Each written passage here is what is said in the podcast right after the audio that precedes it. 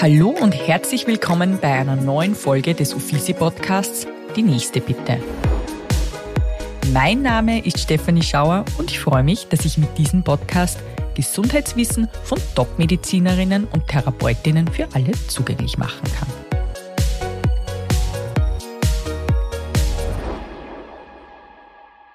Die Haut, unser größtes Organ, bedeckt etwa 1,8 Quadratmeter und kann je nach Körpergröße des Menschen zwischen 3,5 und 10 Kilogramm wiegen. Wenn wir das Fettgewebe hinzuziehen, kann ihr Gewicht sogar bis zu 20 Kilogramm betragen. Die Funktionen der Haut sind äußerst vielfältig und die richtige Pflege und Vorsorge spielen eine entscheidende Rolle. Deshalb freue ich mich, dass ich heute Dr. Andrea Horetzky, Fachärztin für Haut- und Geschlechtskrankheiten, zu Gast habe. Sie ist als Oberärztin am Landeskrankenhaus Salzburg tätig und als Wahlärztin ebenfalls in Salzburg. Herzlich willkommen, liebe Andrea. Hallo Steffi, freue mich, dass du da bist. Ja, ich freue mich, dass ich bei dir in dieser wunderschönen Ordination im schönen Salzburg sitzen darf. Es ist ein wunderschöner Tag. Wir sitzen da bei dir im neunten Stock mit einem irrsinnigen guten Ausblick über Salzburg. Ähm, eine richtige Wohlfühlpraxis hier. Andrea, von dir möchte ich natürlich auch zu Beginn gleich wissen, was ist denn das Schönste an deinem Beruf? Ja, das kann ich ganz eindeutig sagen, das ist der Patient an sich mhm. als Arbeiten mit Menschen. Ich glaube, das macht den medizinischen Beruf aus, der tägliche Kontakt mit dem Patienten mhm. und dass man den Patienten ganzheitlich betreut, dass der zufrieden ist, mhm. dass er ein zufriedenes Gesicht mhm. hat, wenn er rausgeht oder sogar glücklich ist. Das wäre das mhm. Allerschönste. Mhm. Und ähm, ja, man einfach ein gutes Feedback kriegt vom Patienten. Ja. Und ich glaube, das ist im medizinischen Beruf oder der medizinische Beruf ist einer der wenigen Berufe, wo man das so stark zurückkriegt. Mhm. Du hast vielleicht schon immer so im Gedanken gehabt, dass du Menschen helfen möchtest. Warst du schon diejenige, die als Kind immer ähm, die Ärztin sein wollte oder ist es aufgrund von irgendeinem Erlebnis dazugekommen oder bist du vielleicht familiär vorbelastet, wie dein Ehemann, den wir ja auch bereits interviewt hatten? Nein, ich bin gar nicht familiär vorbelastet. Ähm, äh, um ganz ehrlich zu sein, es gibt weder ein prägendes Erlebnis, ich bin da irgendwie reingerutscht. Ich wollte das Kind immer Bäuerin werden. Ja. Das hat mich sehr fasziniert in der Natur, mit mit Tieren arbeiten, meine eigene Chefin sein. Mhm. Na gut, das hat sich dann im Laufe der Schulzeit etwas geändert mit diversen Schulfächern, vor allem mhm. die naturwissenschaftlichen Fächern. Da hat sich dann schnell herauskristallisiert, dass das doch in eine andere Richtung ja. geht. Und dann war irgendwann einmal klar, naja, die Medizin oder der medizinische Bereich per se mhm. mhm. als Ganzes war damals noch gar nicht Arzt, mhm. ähm, hat mir zugesagt. Mhm. Und eines Tages haben wir dann in der Schule, im Bildungszentrum, äh, so einen Eignungstest machen mhm. müssen. Mhm. Da sind wir hingeschleppt worden von den Lehrern. Und da haben wir so einen Eignungstest gemacht, was für Charaktertyp wir sind, mhm. was für Person, was für Lerntyp und so weiter. Und ich habe den Test dreimal gemacht und es kam immer raus der medizinische Bereich. Okay. Somit habe ich das wahrscheinlich Picken gehabt. Ja. Aber nein, es ist, glaube ich, eine Leidenschaft und ja. es ist, glaube ich, oder für mich einer der schönsten Berufe, die man sich vorstellen kann. Ja, so schön wie du die Praxis hier eingerichtet hast, muss ich einfach wirklich sagen, ich glaube, es ist wirklich die große Leidenschaft in deinem Leben, die Medizin. Wo hast du dann studiert? Ich habe in München studiert, an der Ludwig-Maximilian-Universität. Mhm äh, damalig eigentlich deswegen, weil ich äh, sehr intensiv und lange Leistungssport betrieben habe. Mhm. Und das sie damals mit München super gut vereinen hat. Da lassen. muss ich gleich nachfragen, was hast du für einen Leistungssport gemacht? Leichtathletik, Speerwurf. Mhm. Ja. super. Und da hast du das Studium mit dem Sport gut kombinieren können. Genau. Und München ist eine sehr renommierte Universität. Mhm. Und dann ist München geworden. Super, genau. perfekt. Und trotzdem hat es dich ähm, nach dem Studium wieder zurück nach Salzburg verschlagen. Ja, Salzburg ist doch äh, ja. eine Stadt mit hoher Lebensqualität mhm. und die Familie ist hier ja. und jetzt ist mein Ehemann hier. Ja. Also. alle, alle vereint. Wo hast du dann die Ausbildung gemacht? In Salzburg oder nur in München? Ich habe Teile der Ausbildung in München mhm. absolviert und äh, den Größteil aber am Universitätsklinikum in Salzburg. Mhm. Mhm. Jetzt bist du ja auch als Oberärztin am Landeskrankenhaus in Salzburg tätig und würde mal behaupten, dass du da so einen fordernden Job hast, gerade in Zeiten wie diesen, Ärztemangel und so. Ähm, und hast aber trotzdem nur dazu entschlossen, auch als Wahlärztin Fuß zu fassen. Jetzt hast du eh vorher gerade gesagt, so eigene Chefin, das war schon immer so als, als Kind irgendwie ein bisschen ein Thema. Aber ähm, was hat dich dann trotzdem nur zusätzlich dazu bewegt, dass du gesagt hast, du möchtest auch eine Ordination hier aufmachen? Ja, genau. Also ich bin ja nur größtenteils an der Uniklinik äh, tätig und möchte es auch nicht aufgeben und auch nicht missen. Mhm. Ich bin dort im dermatochirurgischen OP tätig und das ist äh, eine große Leidenschaft von mir, das Operieren. Mhm. Ähm, aber ich habe mich entschlossen, eine Ordination aufzumachen, weil ich glaube, dass äh, man sich für den Patienten selbst sehr viel Zeit nehmen kann, mhm. wenn man den Patienten über Jahre betreut. Mhm. Das, was ja dann meistens der Fall ist, lernt man sie einfach besser kennen. Und die Kommunikation ist ganz andere.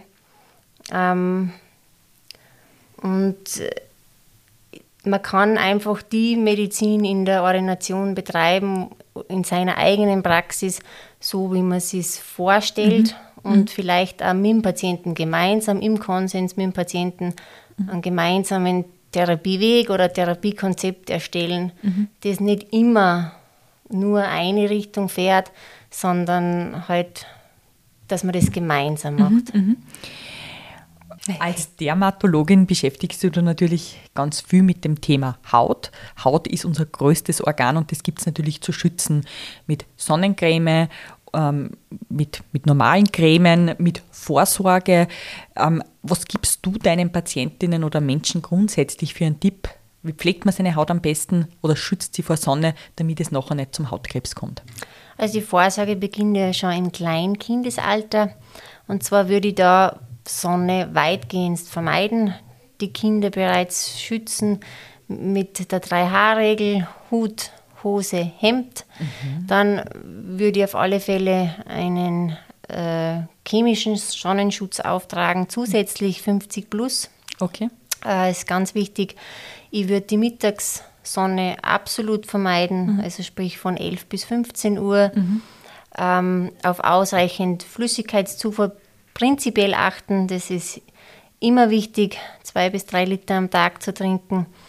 Ähm, und natürlich auch, wenn wir jetzt prinzipiell von der Hautgesundheit reden, äh, eine gesunde, ausgewogene Ernährung.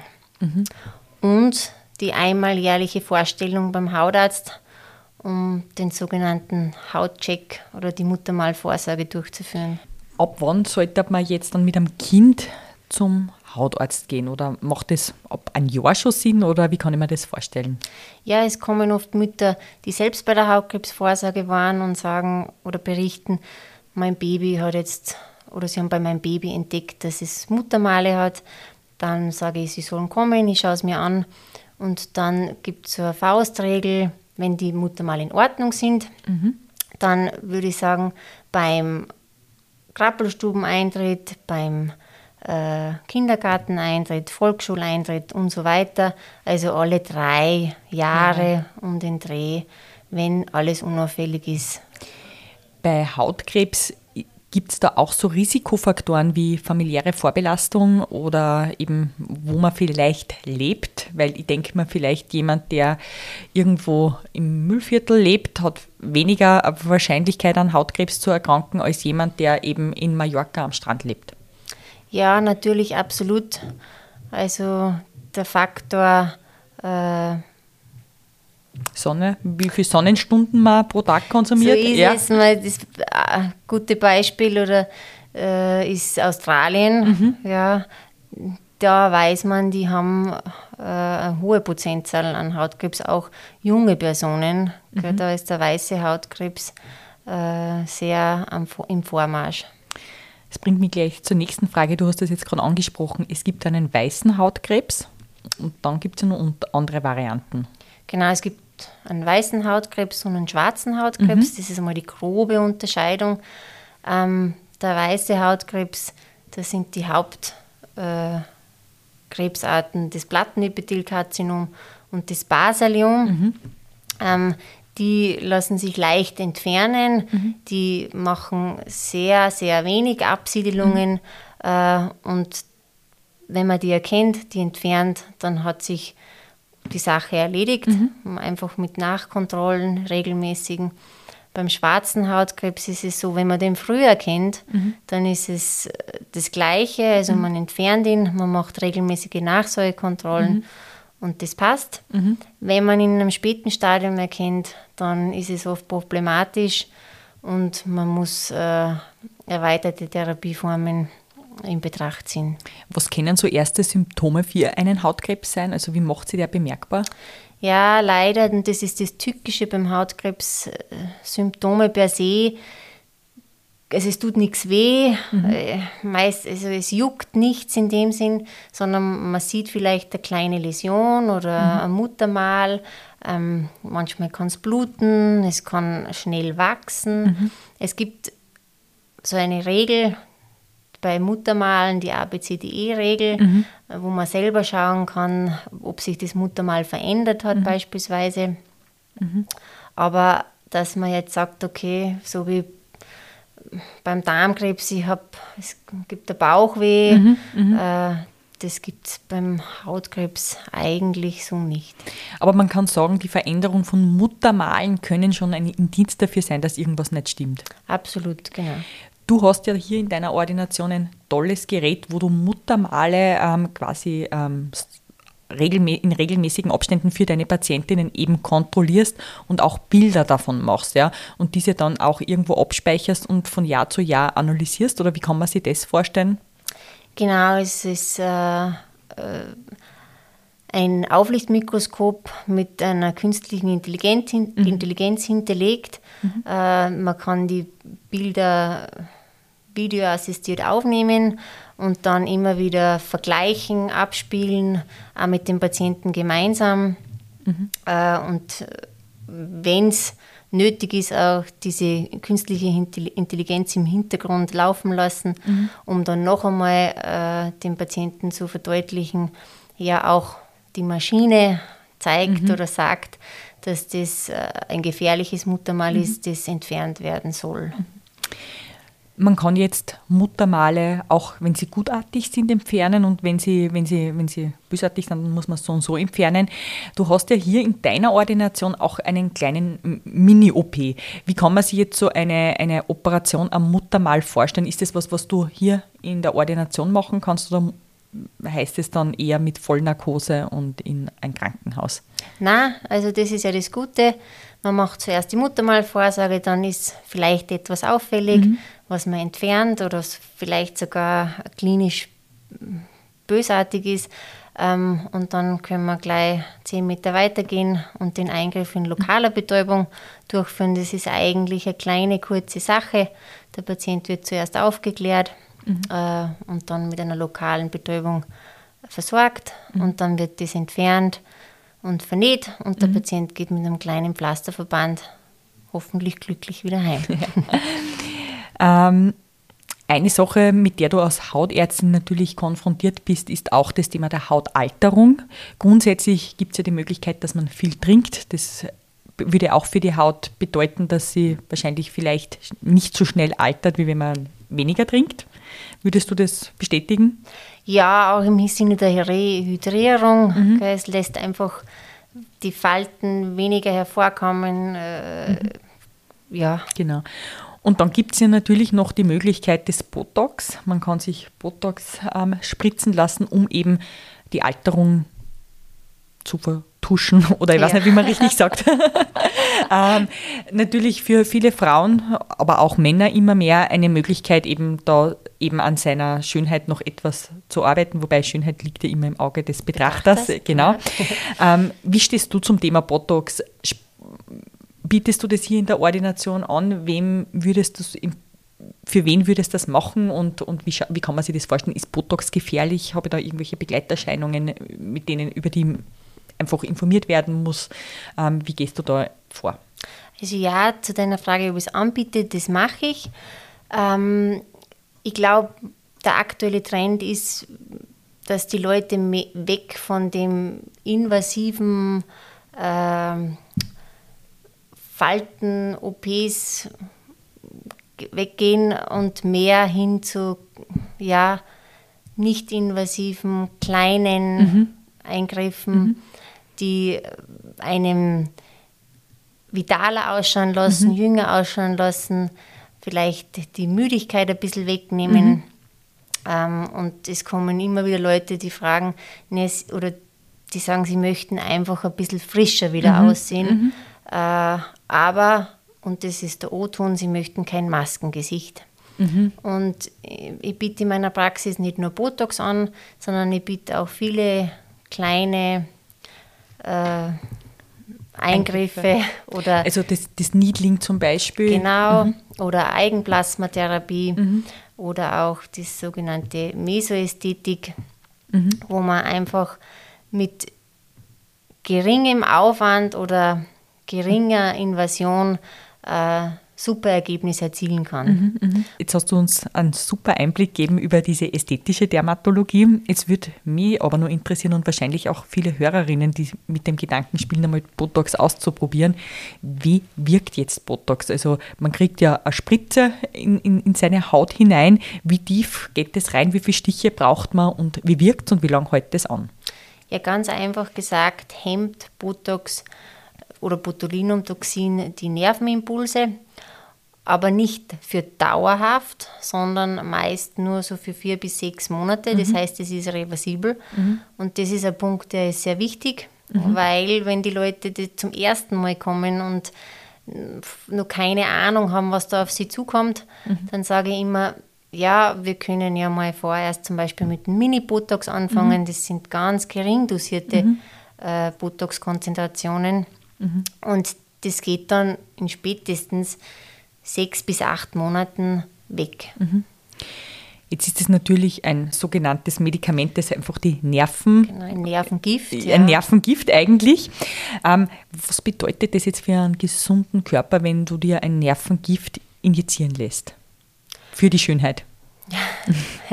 Also systemisch hat es eigentlich keine Auswirkungen. Mhm. Mhm. Also man soll es nicht machen, wenn man schwanger ist. Mhm wenn man gewisse Nervenerkrankungen hat, mhm. beziehungsweise neurologische Erkrankungen, mhm. dann rate ich davon ab. Mhm. Aber wenn man ein gesunder Mensch ist. So ist es, dann mhm. sind eigentlich die Nebenwirkungen sehr überschaubar. Mhm, mhm.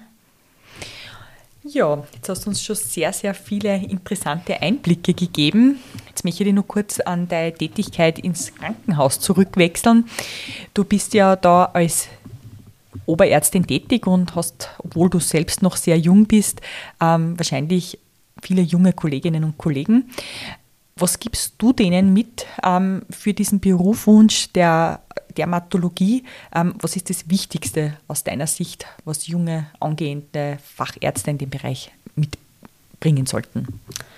Ich glaube, die stetige Begeisterung und die stetige Drang nach Wissen, dass man einfach immer auf dem neuesten Stand ist, das gelingt eh nicht immer, aber mhm. man soll zumindest äh, den Drang dazu haben, dass man sich fortbildet, dass man sich weiterbildet, mhm. dass man sich austauscht, das ist ganz wichtig unter Kollegen mhm. und dass man Spaß an der ganzen Sache hat. Sehr schön. Und weil es auch für Ärzte ganz, ganz wichtig ist, gesund zu bleiben, was tust du für dich, damit du nicht deine eigene Patientin wirst? Und wie viel Hautvorsorge machst du tatsächlich? Ja, das ist eine gute Frage. ähm, ja, ich habe da Routine, jetzt nur von der Hautvorsorge her. Äh, ich, ich tue mich abschminken am Abend, ja. sehr brav, mit äh, einem bestimmten Produkt. Ja. Äh, und habe dann meine, meine Hautcreme, mhm. meine regenerierende.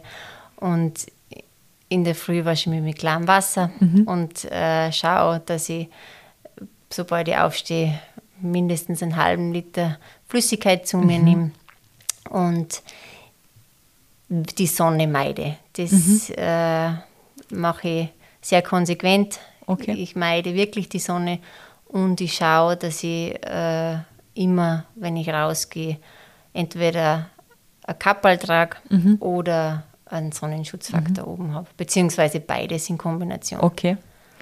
Ja, dann sage ich herzlichen Dank für deine Zeit und diese wirklich interessanten Einblicke und wünsche dir weiterhin alles Gute. Ja, danke, Steffi.